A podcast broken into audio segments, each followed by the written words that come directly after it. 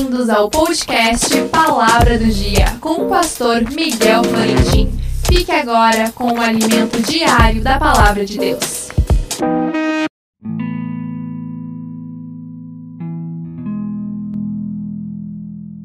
A palavra do dia: se te fatigas correndo com os homens que vão a pé, como poderá competir com cavalos?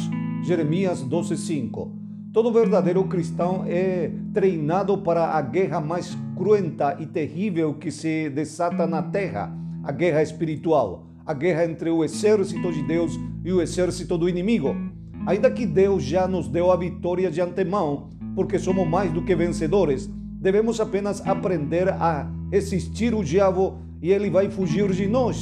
E isso é que muito cristão não sabem fazer permanecer firmes e constantes, como diz as Escrituras do apóstolo Paulo, diante das lutas mais leves, muitos já caem. O versículo de hoje nos diz: se te fatigas correndo com homens que vão a pé, como poderás competir com cavalos? Se desanima com a luta mais leve, como poderás enfrentar a lutas piores? As tuas lutas não têm o propósito de destruir tua vida, tem o propósito de te preparar e te formar para que sejas um soldado útil, capaz de lutar com aqueles que vão de a pé e também com os cavalos. Paulo diz a seu jovem discípulo Timóteo: Tu, pois, sofre penalidades como bom soldado de Jesus Cristo.